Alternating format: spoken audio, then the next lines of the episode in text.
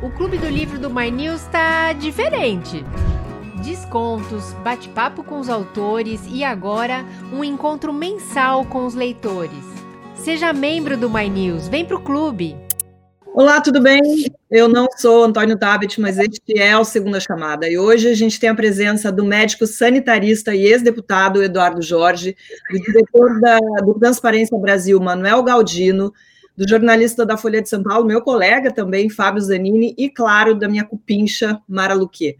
A gente vai falar dos protestos contra o governo Brasil afora, da nova lei da improbidade, de vacinação, de CPI, das movimentações para as eleições do próximo ano e do carinho da torcida para Jeff Bezos, fundador da Amazon.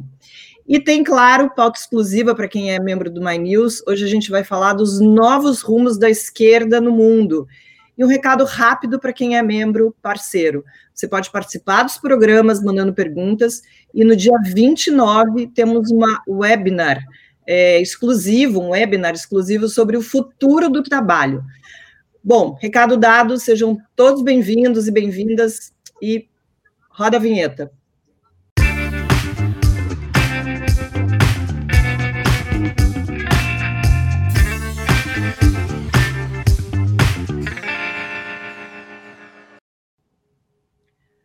Antes da gente começar o programa de hoje, eu e toda a equipe do My News gostaríamos de prestar nossa solidariedade às mais de 500 mil famílias brasileiras que estão em luto.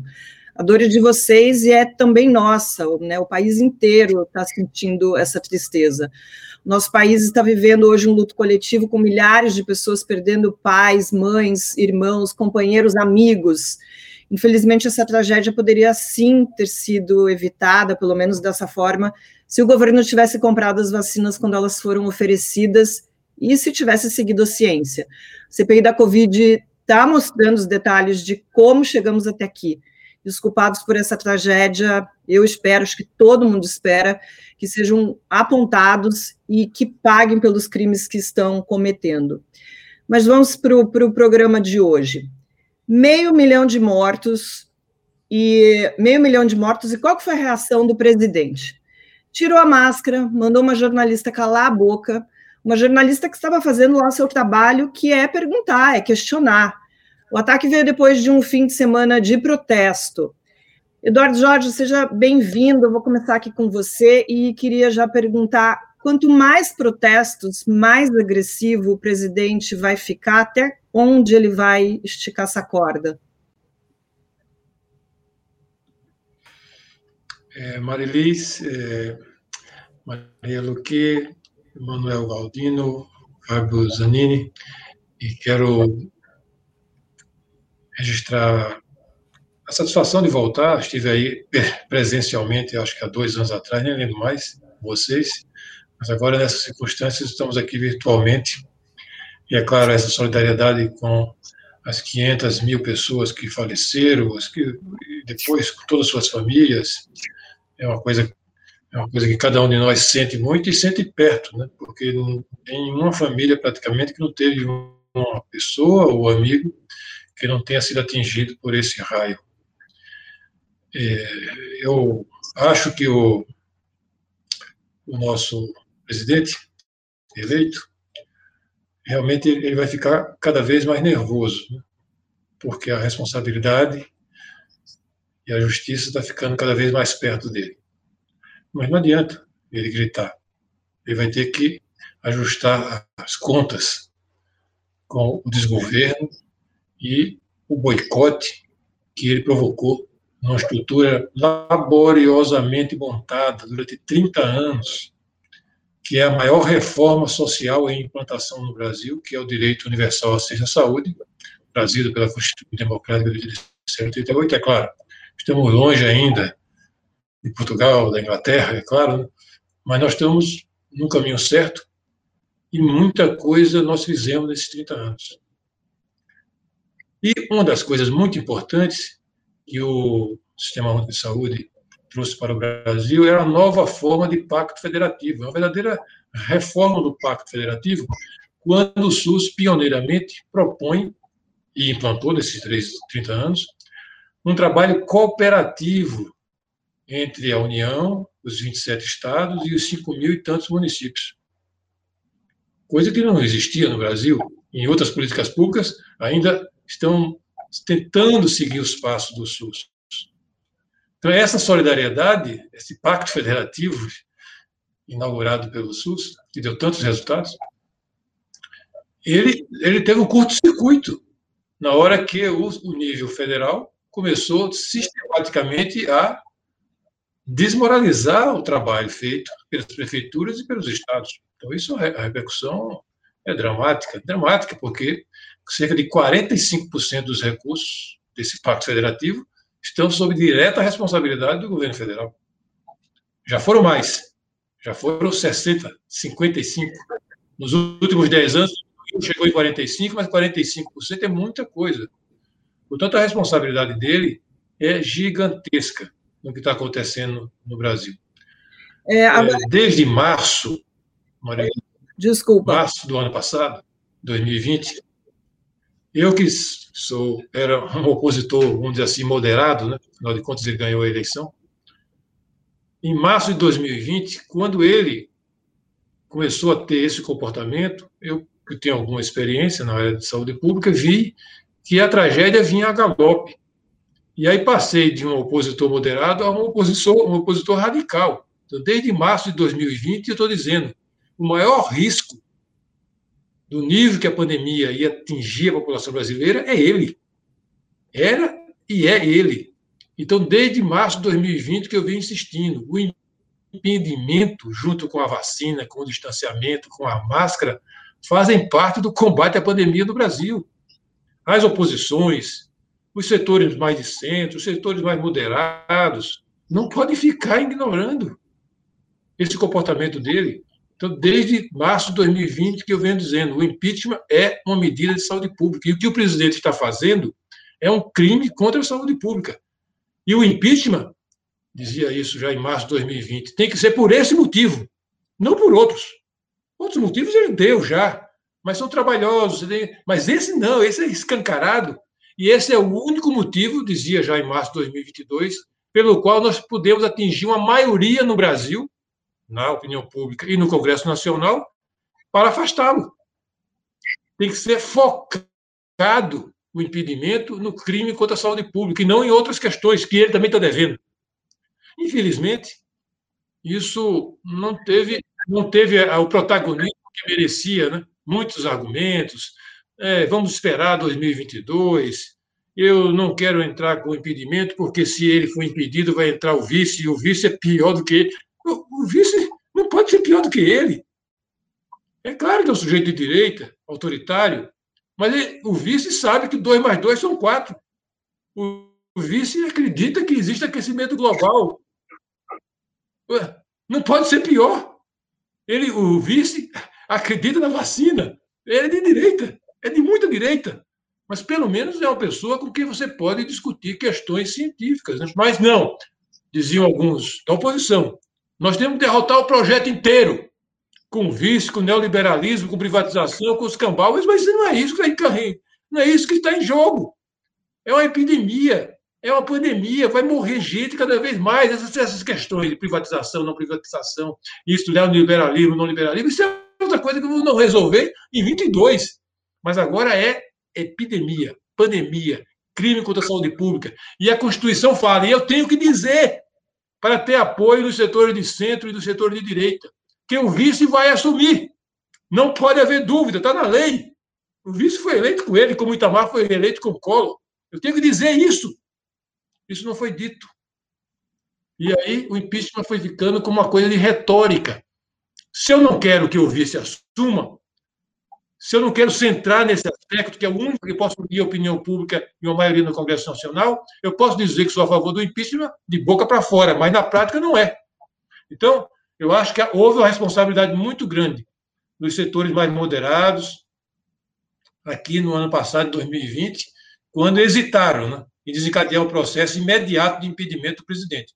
Tem que continuar exigindo até o último dia, como foi lá nos Estados Unidos, mas a coisa ficou mais difícil. Ah, você teve com a gente, Eduardo, tem mais ou menos dois anos, foi na antes da eleição para o Bolsonaro, ainda lá no YouTube Space, parece, parece uma outra vida. Já que você está falando de impeachment, eu vou entrar já direto nesse assunto, porque a gente já tem 121 pedidos de impeachment contra, contra o presidente, seis foram descartados, 115 continuam na gaveta do Arthur Lira. A tentativa da oposição agora é de unificar tudo em um super pedido de impeachment que vai apontar 20 tipos de crime de responsabilidade do presidente. Por trás do pedido estão os partidos de esquerda, mas também tem ex-aliados aí, como o Alexandre Frota e a Joyce Hasselman. Manuel, um pedido assim, com muitas cores, né, mais colorido, tem maior chance de sucesso? Quero te dar as boas-vindas, primeira vez que você participa aqui com a gente. É, obrigado, Marilis, boa noite a todas e todos aqui da, dessa mesa virtual, é, também quem nos acompanha.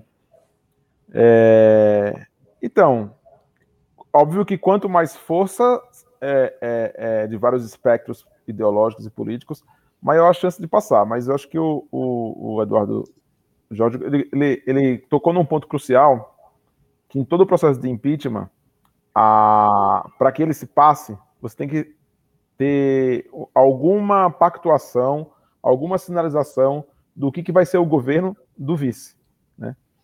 E aparentemente o Mourão não fez nenhum, nenhuma movimentação, como por exemplo o Temer fez em 2016, 2015, 2016. É, o mesmo como fizeram no impeachment do Collor, né, já tinha um acordo com, com o Itamar.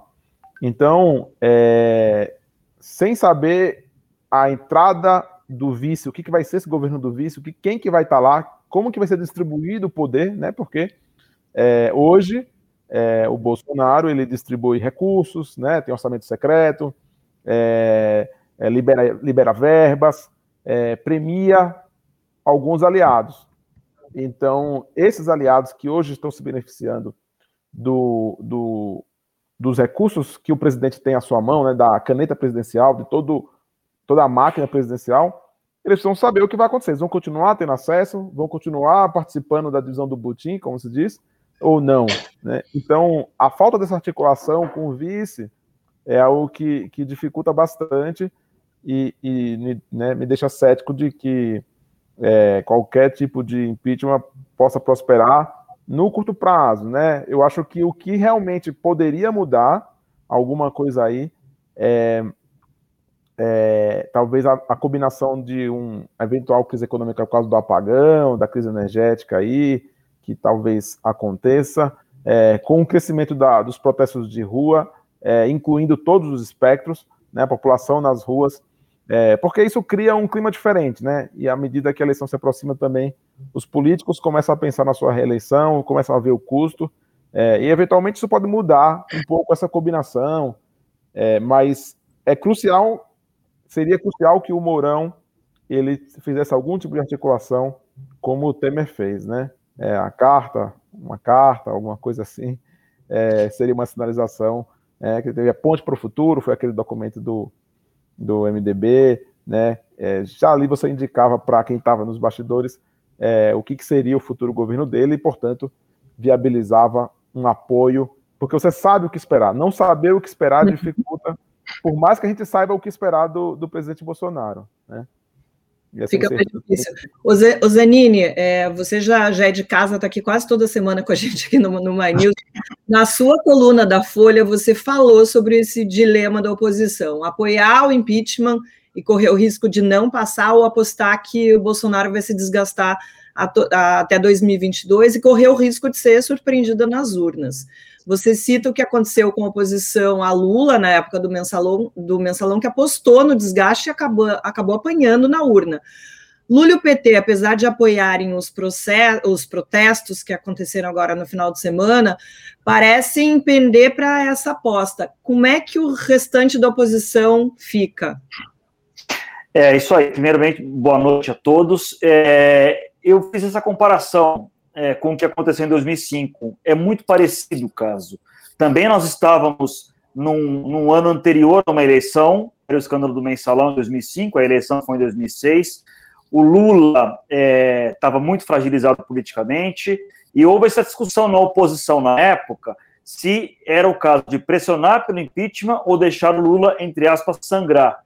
Porque havia um consenso geral na, na política de que o Lula não tinha mais nenhuma condição de ser reeleito. Ele poderia até chegar ao fim do mandato, em 2006, mas ele não jamais seria reeleito. Então havia e, e provocar o impeachment poderia ser algo mais imprevisível. Então optou-se naquele momento por deixar o Lula respirando no cargo e foi um dos maiores tiros no, no, no pé que, que, a, que partidos políticos brasileiros deram nos últimos anos, porque o mensalão passou, a economia melhorou, Lula se reelegeu até com uma certa folga no segundo turno, é, é, e, e, o resto é história. A situação agora pode ser parecida com o Bolsonaro. O Bolsonaro está bastante fragilizado nesse momento, enfrentando protestos de rua, mas há uma perspectiva de uma certa melhora econômica. Fala-se em crescimento de 5%, 5,5% do PIB esse ano. É verdade que é, é, é, é projeta também um crescimento com pouca geração de emprego, e o que vale é emprego. Há também a questão, como disse Manuel, de possível falta de energia, a inflação tem subido bastante, tem todos esses fatores para ponderar, mas é, esse, esse erro que foi cometido pela oposição, oposição hoje, quer dizer, a oposição que a oposição na época, que era PSDB e o então PFL, atual DEM e outros menores, hoje reconhecem que foi um grande erro ter deixado o Lula no cargo. E agora há um debate sobre se é o caso de fazer o mesmo com Bolsonaro.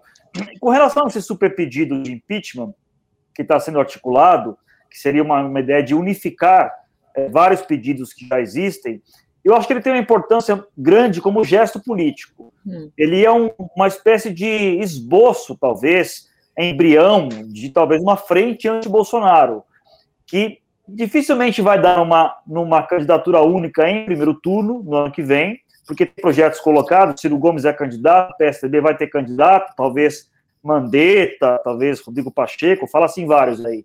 Mas ele pode ser um embrião de um entendimento para um segundo turno, um segundo turno contra Bolsonaro, porque ele é um, ele é um pedido que vai de PT, a PSDB, a ex-bolsonaristas como Joyce Hasselman.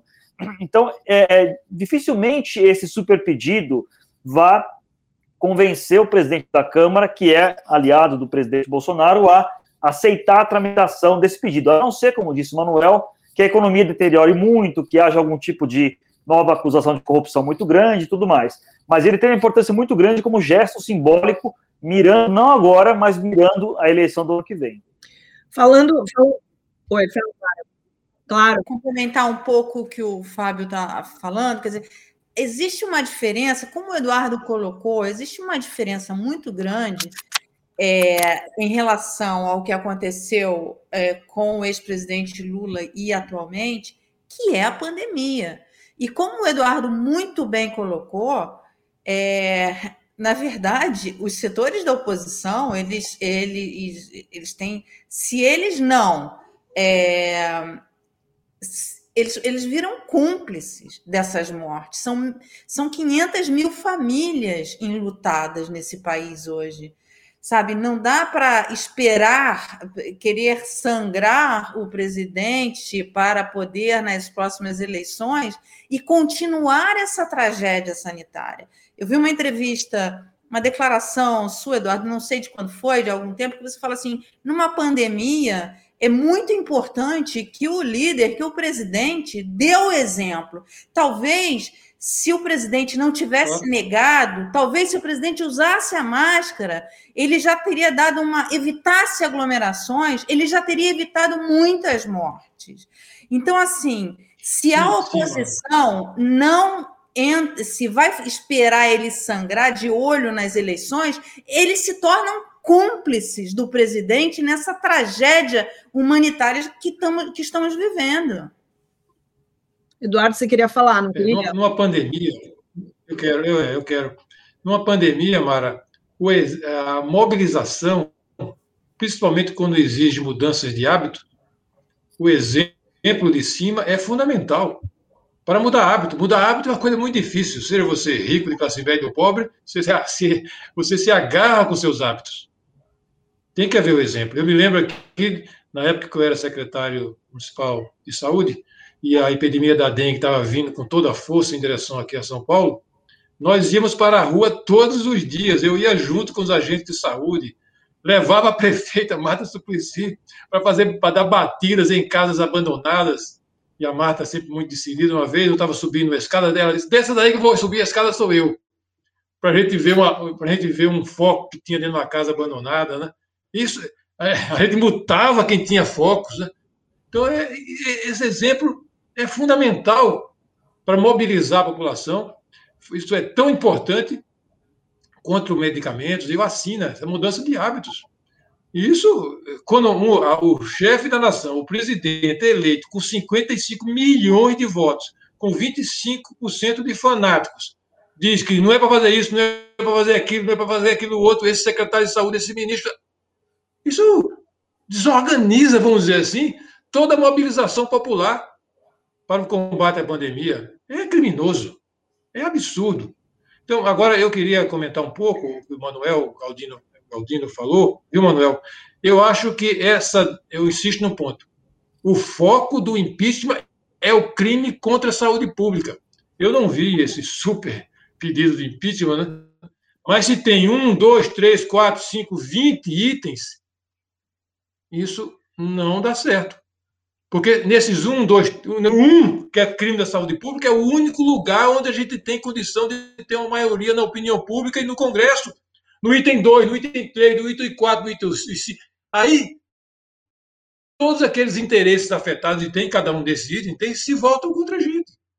Eu acho que é muito bom que os partidos se unifiquem o máximo possível, que pessoas que apoiaram e votaram no Bolsonaro estejam juntos nesse novo pedido de impeachment, mas o foco tinha que ser um 500 mil mortes, crime contra a saúde pública, desorganização e boicote da estrutura do Sistema Único de Saúde.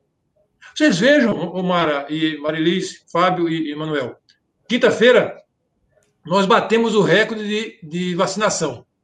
Chegamos a 2 milhões e 100 mil vacinas dadas em um dia. Eu fui secretário de saúde na maior secretaria de saúde municipal do Brasil duas vezes. A nossa, sei qual é a estrutura que a gente tem montada. Ela está trabalhando a meia força, a um quarto de força. Por quê? Porque não se preparou, não se comprou as vacinas a tempo, não houve o trabalho coordenado federal, estadual e municipal para colocar essa estrutura gigante que o SUS tem montada, do Acre ao Rio Grande do Sul, para trabalhar a força total. Se eu vacino 2 milhões num dia, e posso até vacinar mais, eu sei, eu conheço, você multiplica isso, vamos ver, 300 milhões de doses que a gente tem que dar, duas doses.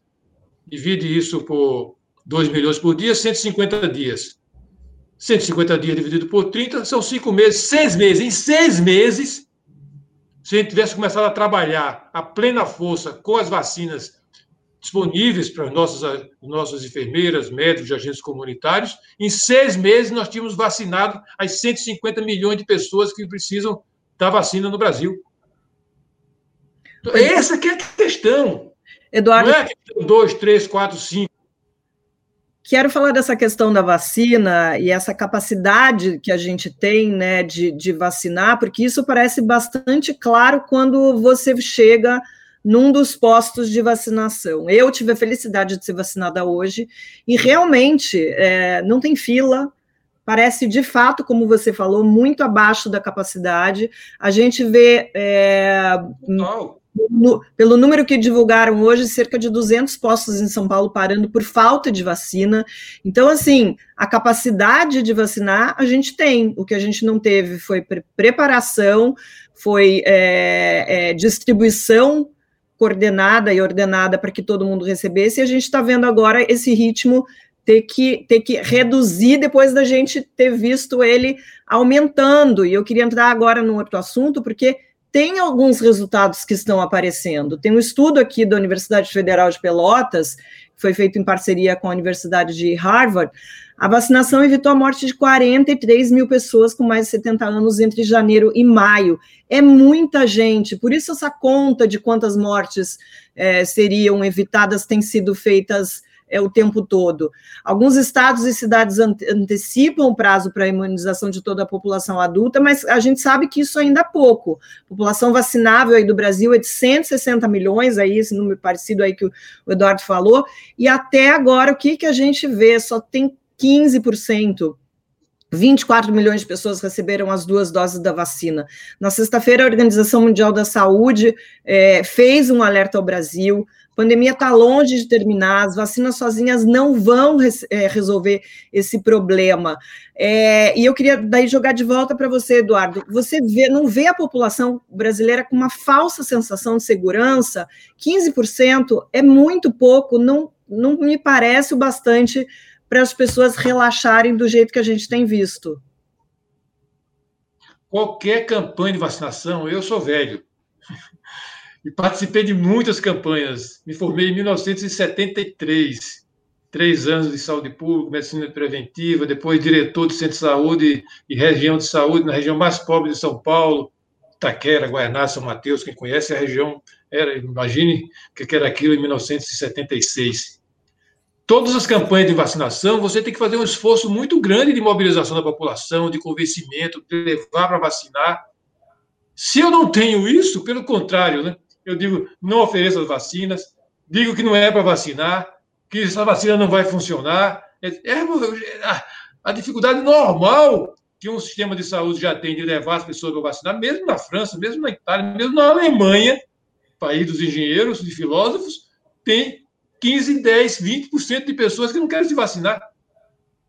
Eu, o sistema de saúde já tem uma dificuldade normal de levar e cumprir nos prazos qualquer campanha de vacinação, seja ela de sarampo, de sede, muito mais numa campanha como essa. Então, realmente, né, realmente esse, essa, essa desorganização, esse desestímulo, afeta, sim, o ânimo da população em busca, explica, inclusive, algumas dificuldades de chegar à segunda dose.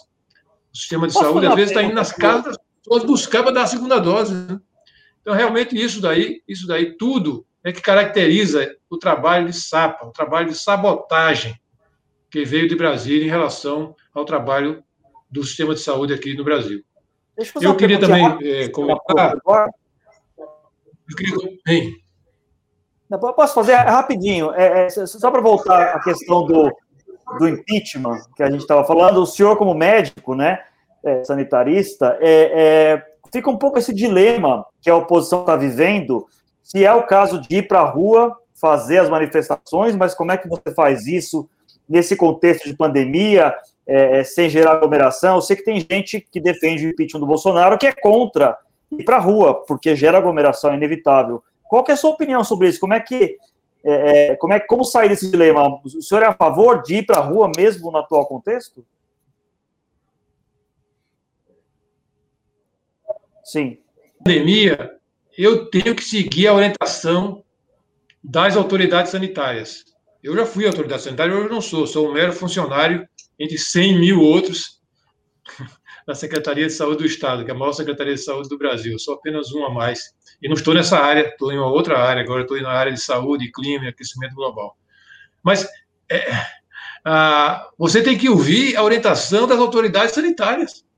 Eu tenho um Twitterzinho artesanal, porque eu não sou político profissional, nem tenho assessoria nem nada, no máximo da minha filha, quando ela está de boa vontade de falar baixo.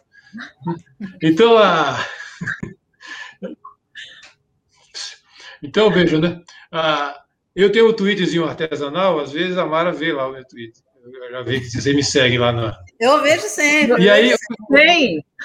Pois é. é. Aí as pessoas, como, como eu sou uma pessoa hoje considerado centrista demais, então eu sou consultado por gente de esquerda e de direita. Também eles brigam lá na minha frente e batem em mim, da direita e da esquerda, né? Então, isso que, o, isso que o Fábio falou, me perguntaram. O, o pessoal do Partido Verde está muito impaciente, quer ir para a rua, vamos para a rua com bandeiras, com tudo. Eduardo, você vem com a gente. Espere que eu vou responder. E respondi, Fábio.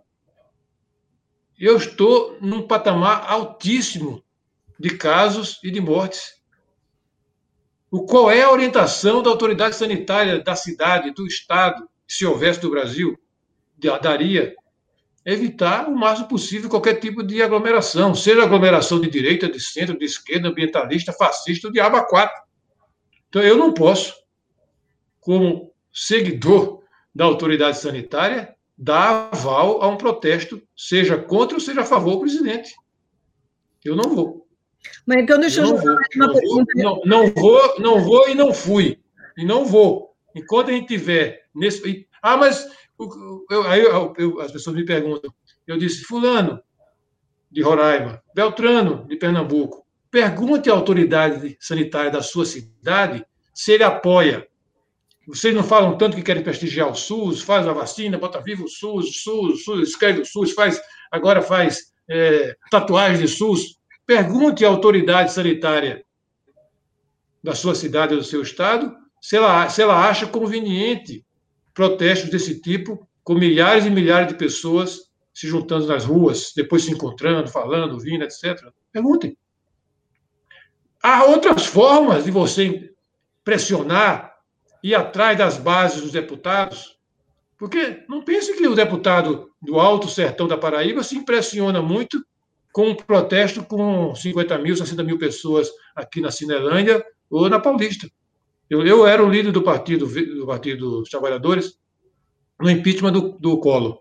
Nós tínhamos um, um comitê suprapartidário que ia do PT até o PFL, PFL dissidente, que era comandado pela Rosiana Sarney.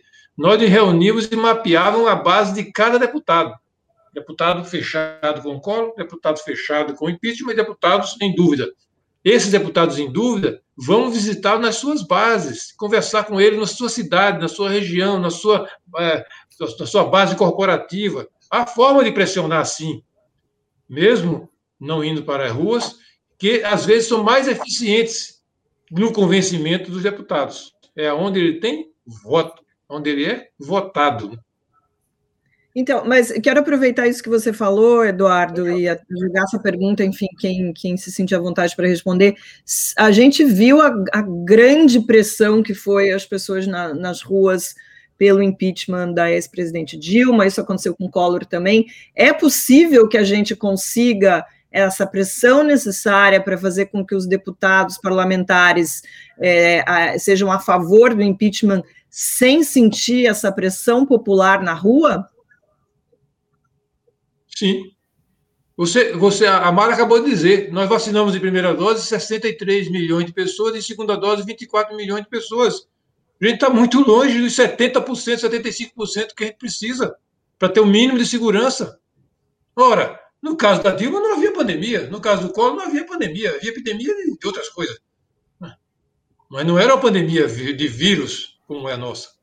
Em outras circunstâncias, eu tenho que fazer a, a luta política é, coacionando de acordo com a realidade do momento. Do momento. Porque eu não posso é alimentar e sustentar o nível de casos e de óbitos no patamar que nós estamos vivendo no Brasil. Nós não estamos na Inglaterra. Nós estamos no Brasil com, com esse nível de 30, no máximo 30% de primeira dose e no máximo 12%, 11,5%, 12% de segunda dose. Queria falar um pouquinho é. de CPI com vocês. É, enquanto... Só falar. Fala aí, Fábio. Só comentar rapidinho. Ah, não, é, Manuel, desculpa. Eu não, obviamente não vou entrar no mérito da questão sanitária, porque eu faço a deferência aí para a nossa é, autoridade aqui no assunto, mas é, acho que a importância dos protestos é porque a gente precisa sinalizar é, para a população qual é o tamanho da insatisfação com o presidente da República. Então, assim, é, a pessoa lá da base do, de uma cidadezinha lá do interior do Nordeste, é, ela vê a notícia e ela vê o tamanho dos protestos. E ela fala: nossa, realmente tem muita gente é, é, criticando, preocupada e demonstrando que está insatisfeita, pagando o custo de ir lá num domingo, em vez de estar tá fazendo as suas coisas, sua vida, tocando lá, está se expondo e é, é, correndo risco, inclusive, né? Então, assim, é, isso é um sinal forte. Correndo risco, correndo risco. Não, Manuel, desculpe, mas correndo risco não.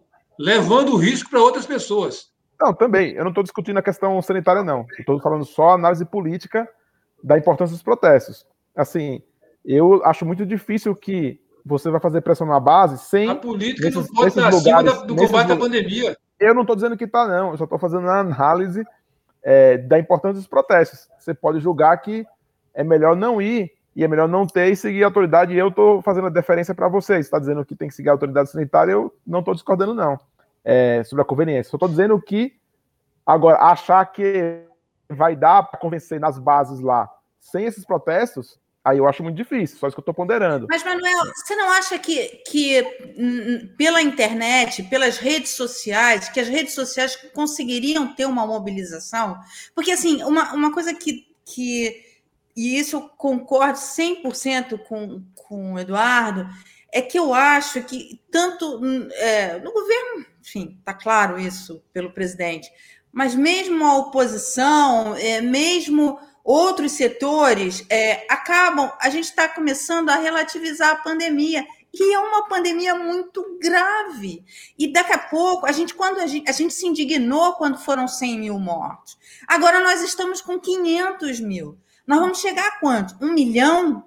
É, até chegar a 2022? Até quando? Olha, eu, eu, só consegui entrar aqui em Portugal porque eu tenho cidadania portuguesa, porque senão não conseguiria. Não entra, brasileiro não entra aqui se não tiver um motivo muito bem documentado para poder vir para cá. Mas, é... Deixa eu só te interromper para jogar uma, uma questão aqui. A gente tem um problema de desigualdade é, digital muito grande. A gente esperar que, é, usando esse exemplo que o Manuel deu, de uma pessoa no interior saber o que está acontecendo é, pela internet é uma coisa que não vai acontecer. E assim, eu concordo com o Eduardo, acho que a questão sanitária tem que ser colocada em primeiro plano, mas eu entendo o ponto do, do Manuel de falar dessa questão das pessoas realmente se identificarem com outras e verem que tem, tem mais gente insatisfeita, que tem gente protestando, que tem gente saindo às ruas. É uma contabilidade muito ingrata, porque tem muita eu, eu tenho, tenho certeza que tem muito mais gente que gostaria de ir para as ruas e não está indo respeitando as, a, as orientações dos, do, dos órgãos de saúde. Então, é, é, é, é uma é matemática. Eu, eu acho que tem um, né? eu acho que tem um ponto, concordando com a Marilisa, que é o seguinte: a gente redes sociais cada vez mais importantes, Twitter, muito importante, Instagram, WhatsApp. A gente viu na campanha de 2018 a importância que essas redes sociais tiveram e tudo mais. Mas eu acho que ainda nada substitui rua. E daí vem o dilema, né? Que eu até perguntei para o deputado Eduardo Jorge. É, é, sem rua não tem impeachment, não adianta, não tem nem não tem pressão. Eu já acho difícil ter impeachment com rua, pela circunstância toda, mas sem rua não tem chance nenhuma. É, e, e aí você, ao ir para a rua, quando a esquerda e partes do centro vão para a rua, além de, de causarem essa questão sanitária, também perdem um pouco do discurso, né? Correm o risco de perder um pouco do discurso. É, é, é eu acompanhei no fim de semana toda a reação da direita bolsonarista aos protestos, e, e, e a coisa que mais tuitavam, Carlos Bolsonaro, por exemplo, e outros, eram: ah, dizer, então, que tem a aglomeração do mal e do bem. Quer dizer que para eles não é genocídio. Quer dizer, isso acaba dando um discurso da direita, dizer que é hipocrisia. É, é, é uma coisa realmente muito complicada e que acaba ajudando e protegendo o Bolsonaro. Eu não vejo muita solução para isso. É, é, um, é, um, é, um, é uma, uma questão sem, sem muita saída, sem muita solução.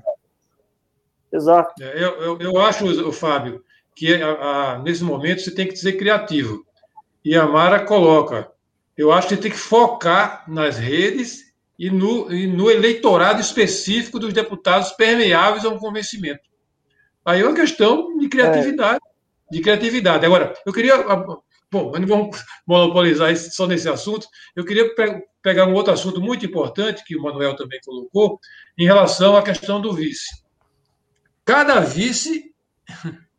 É, cada vice é um vice totalmente diferente. Itamar Franco, Temer, Mourão, e cada um dá suas, suas sinalizações à sua maneira.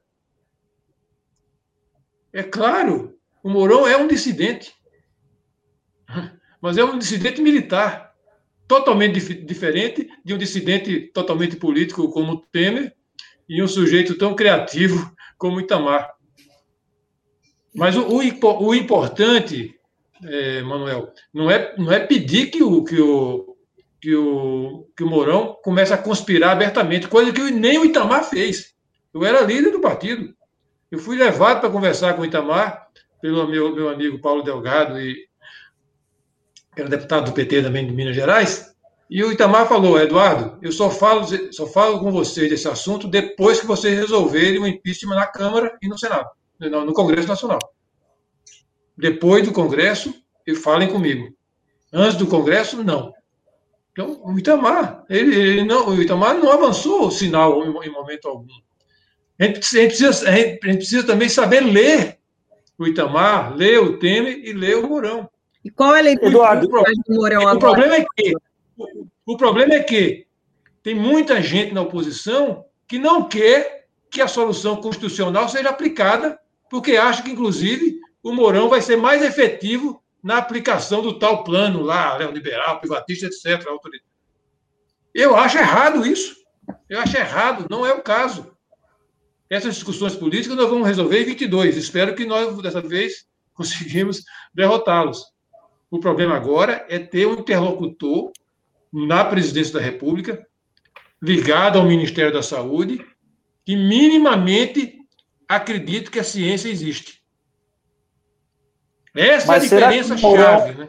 Mas será que o Mourão está disciplinado, é, comportado, manso desse jeito, apenas porque o impeachment parece algo distante? Quer dizer, se o impeachment começar a, a ser algo mais factível, se, você, se a coisa começar a esquentar, se, se, se, começar a tramitar, porque nem processo de impeachment existe. Existem pedidos de impeachment, né? A gente lembra o caso do Temer, o Temer conspirou abertamente, é, é, é fato isso, né?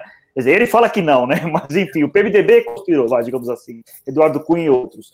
Mas só começou quando o processo começou a tramitar.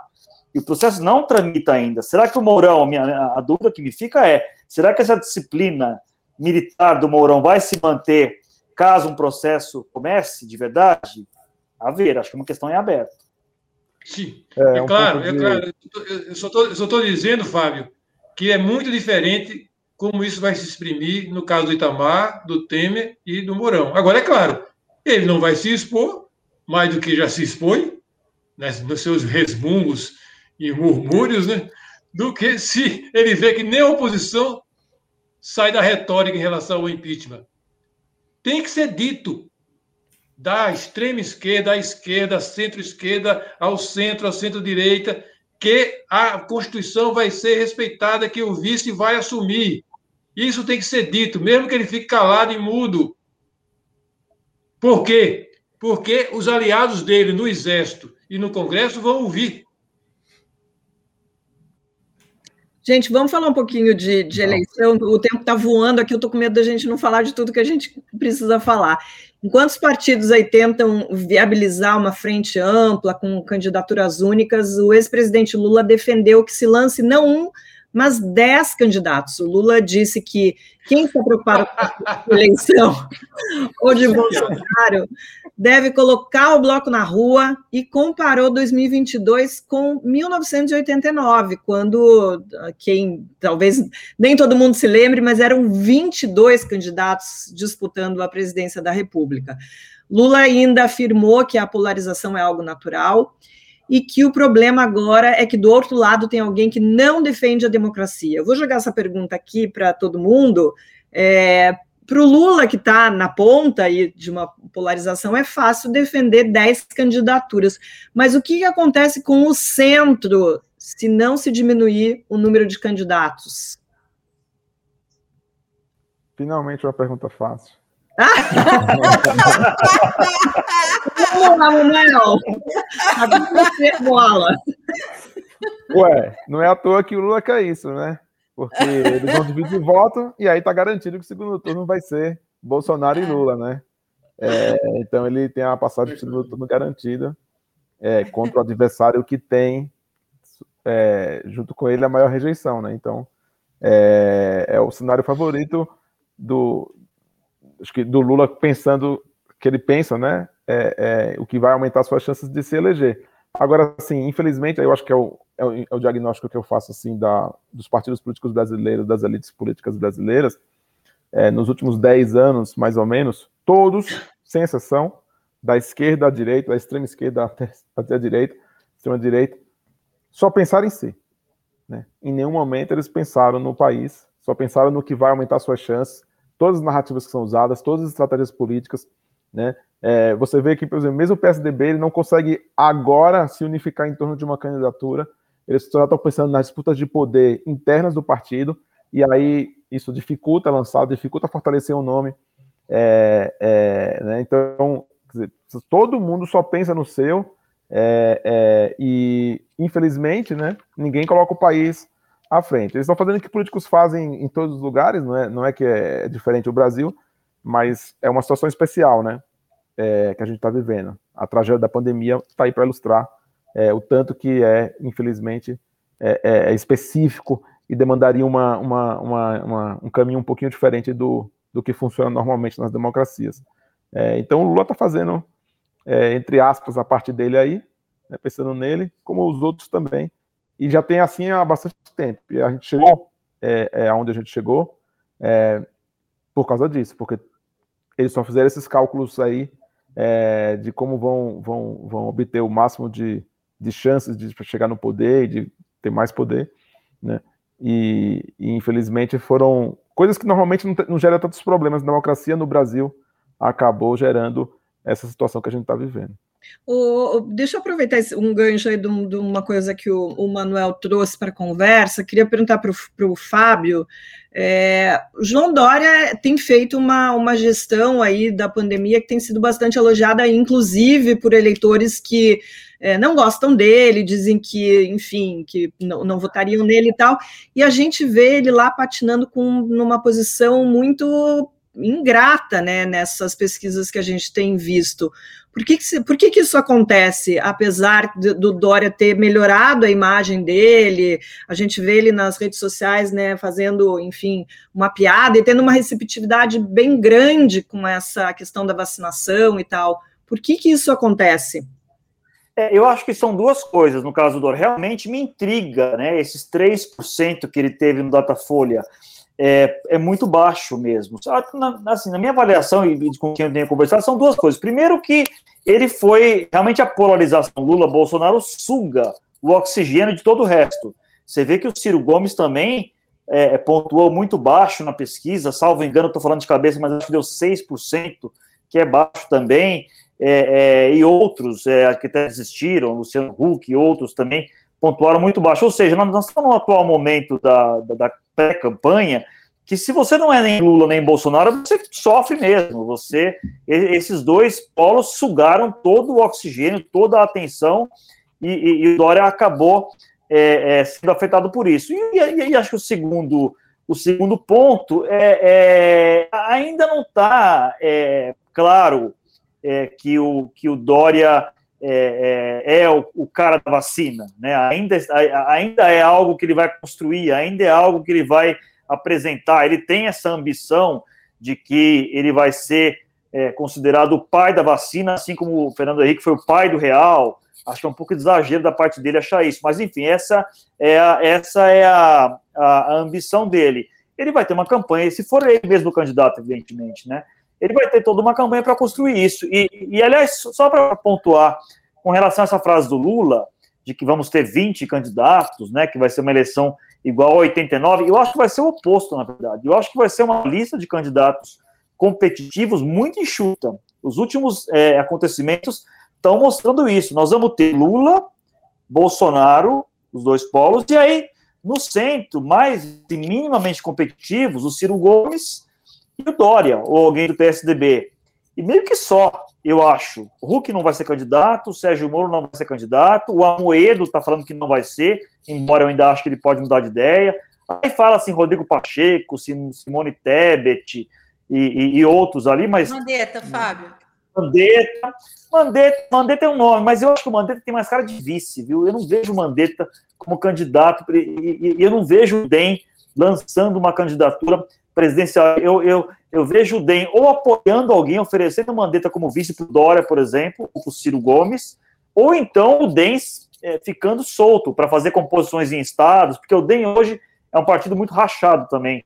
É, é, muita gente pró-Bolsonaro, muita gente mais independente, tem a ala ainda pró-Dória aqui de São Paulo, apesar do Rodrigo Garcia ter saído do partido, mas eu não vejo muito Mandetta assim, como candidato é, presidencial. Eu acho que no fim das contas vai ser uma, uma, uma cédula, né? O Fábio, Metaforicamente falando, você, bem chuto. Você né? falou do, do Moro, é, o empresário Fábio Aguai, o presidente da Associação de Bares, disse numa entrevista à Folha que ele recebeu reforço aí de outros empresários para impulsionar justamente essa candidatura do Moro.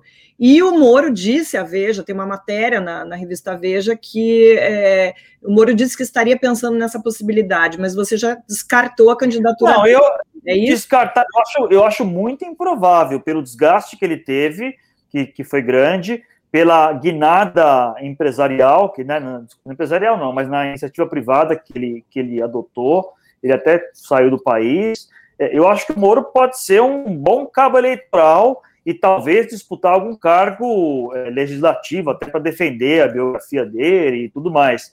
Mas, é, assim, não, dá, não, vou descartar, porque falta um ano e meio para a eleição e, e tudo pode acontecer, inclusive nada, como dizia o saudoso Marco Maciel. Mas ele não, não me parece nem um pouco provável que ele vá ser candidato, a se aventurar numa candidatura presidencial. A, a ver. O Mara, é, quando a gente vê, pegando tudo isso aí que o, que o Fábio falou, e esses números do, do Datafolha, as pesquisas sempre mostram esses candidatos muito achatados, com pouca projeção. Será que o eleitor já está focando no segundo turno e pensando que ele de fato vai ter que só essa escolha, que ele vai ter que escolher entre Bolsonaro e Lula e acaba esquecendo essas outras possíveis alternativas? Olha, eu acho que é muito cedo para se dizer qualquer coisa. Como o Fábio falou, tudo pode acontecer, inclusive nada, né? Porque é, você dá como certo. A gente já falou aqui algumas vezes sobre isso. Temos no site do, do canal, temos artigos de estrategistas que escreveram sobre isso, que já estão falando que não enxergam nem o Bolsonaro no segundo turno, que a situação econômica não será fácil, não será simples, embora você tenha uma euforia do mercado, né, antecipando, é, é mais um desejo até do que efetivamente uma melhora que vá se refletir na vida das pessoas. Porque, é claro, a economia melhora porque a base é muito ruim, agora você tem 15 milhões de desempregados que não serão absorvidos até a eleição. E a renda tá, houve uma, uma, uma, queda de renda brutal. Então, tudo isso, a vida das pessoas, vida, embora a economia, os dados econômicos estejam melhorando, a vida das pessoas não está melhorando. As pessoas estão doentes, desempregadas e de luto. Né? E a inflação, né? A inflação então, também está muito alta. Né, exatamente, a inflação que, que, que e, e, então sem emprego, sem dinheiro, sabe, perdendo familiares. Você tem famílias que perderam assim o pai, a filha, o pai a mãe, o pai a avó, quer dizer, perderam um, dois, três entes de uma mesma, mesma família. É muito duro isso. Então, assim, a situação é, não, vai, não vai chegar no, no, no no ano que vem, com é, por mais que o governo ah, vou pegar o auxílio emergencial, vou aumentar o auxílio, vou dar dinheiro, pode jogar dinheiro, mas tal isso você não vai ter emprego para as pessoas. Eu não sei em que ponto, em que medida o presidente vai conseguir. E eu acho que esse desespero que ele começa a mostrar, essa irritação dele, esse descontrole é como foi hoje com a, com a jornalista lá que bateu boca, bateu boca não, porque ela, ela se comportou assim exemplarmente, ela só deixou ele falar aquele monte de bobagem que ele falou é, e grosserias, do jeito que ele foi grosseiro, eu só tinha visto é, ele tão descontrolado como foi hoje, naquele episódio é, em que ele estava em Dubai, se eu não me engano, e uh, houve, pegaram a, a, os dados lá da, da do porteiro, da, da entrada do, do, do, Vivendas, uma coisa assim, e ele se descontrolou completamente ali, numa, ele fez uma, uma transmissão, uma live, onde ele estava completamente descontrolado. E, e, agora ele está mostrando a mesma coisa, que eu acho que é, é, ele está arrependido de ter é, sancionado a, a autonomia do Banco Central, quer voltar atrás, então, assim, o PT e o pessoal entraram é, pedindo inconstitucionalidade e ele apoia isso. Ele quer, ele está arrependido. é, porque as medidas para segurar a inflação, de juros, não favorecem a ele. Então, eu acho muito difícil esse cenário econômico, esse cenário da pandemia que não vê melhora, a vacina que, que avança em passos lentos, tudo isso deixa, é, sei, dá muita incerteza. Hoje tem uma entrevista no Valor que a Célia Franco fez com o Gianetti, com o economista Eduardo Gianetti, é, onde ele fala assim: olha, esticar muito a corda nessa, nessa, nessa coisa da polarização pode ser muito ruim para o país, porque ainda há muita gente que não quer nem, nenhum nem outro. E, e isso, e se você insistir nesse cenário de novo dessa polarização, isso pode esticar muito a corda, você pode ver uma onda de violências. Então, assim, é, você, Zanini, que acompanha muito mais política do que eu, a cobertura política do que eu, enfim, eu sou mais focada na, na área econômica, é, pode ter essa sensibilidade, mas o que eu vejo é que é muito cedo, de fato, para você falar, ah, vai ser Lula e Bolsonaro. Não sei se vai ser Lula e Bolsonaro. Eduardo. Mara, Mara. Mara. Eduardo, que. Primeiro. Vai, vai lá, vai lá. Pode. Para onde, vai, onde vai PV, aliás, deputado? Para onde vai PV? Apoia quem? Eu sei, eu sei quem eu apoio. Quem o senhor apoia? A, dire, a direção do Partido Verde eu não sei porque eu estou em oposição à direção. Ah. O senhor apoia quem? Fogo no parquinho. O meu, o meu candidato hoje é Tasso Gereissati. E eu explico por que no meu Twitter é, artesanal. Mas eu queria, antes disso, antes disso, eu queria falar um pouco sobre o, o Lula e seus dez candidatos. O Lula está o Lula tá contando piada está tão relaxado né, e tão certeiro de que vai ter reprise do segundo turno de 18, né, que já está contando piada. É só olhar o que aconteceu no Peru, aqui, vizinho a nós. Aquela miríade de candidatos teve um segundo turno entre a extrema esquerda e a extrema direita, um com 19% e outro com 13%. É uma, é, é, esse presidencialismo com eleição em dois turnos, né, é uma coisa de alto risco para o país. Alto risco, altamente inflamável. Né? E o que o Bolsonaro e o Lula querem é a reprise de 18. Queriam que acontecesse aquele segundo turno em 18, batalharam por isso, trabalharam para isso, e deu no que deu, em 18. E agora eles querem a reprise. Tanto o Bolsonaro como o Lula, como em 18, achavam e acham que essa é a melhor chance de vencer. E eles têm 20, 25% de voto. Não tem brincadeira, não é brincadeira. Com todo, com todo o desgaste, com todo a, esse governo desastroso que o presidente faz, ele tem 20%. Alguns, talvez 25%. Eu conheço, converso com as pessoas. Então, vejam, né? Eles querem é, a reprise. Datafolha deu 23. É. Deixa eu jogar uma pergunta aqui. É. O Eduardo pode começar. Então, eles querem a reprise. Eles querem a reprise. Portanto, eu acho que o Fábio, só, Marili, só, só falando que o Fábio colocou, eu acho que o Fábio tem razão. A tendência hoje é que esses 25 e 25, de um lado e de outro, significa que tem 50% em potencial que quer que o Brasil sare essa fratura. Um segundo turno desse tipo, reprise de 18, é prorrogar a fratura de forma incendiária por mais quatro anos. Eu acho que tem 50% da população que está cansada, que está esgotada dessa batalha sem tréguas entre o Lula e o Bolsonaro, essa fratura que causaram aqui no Brasil.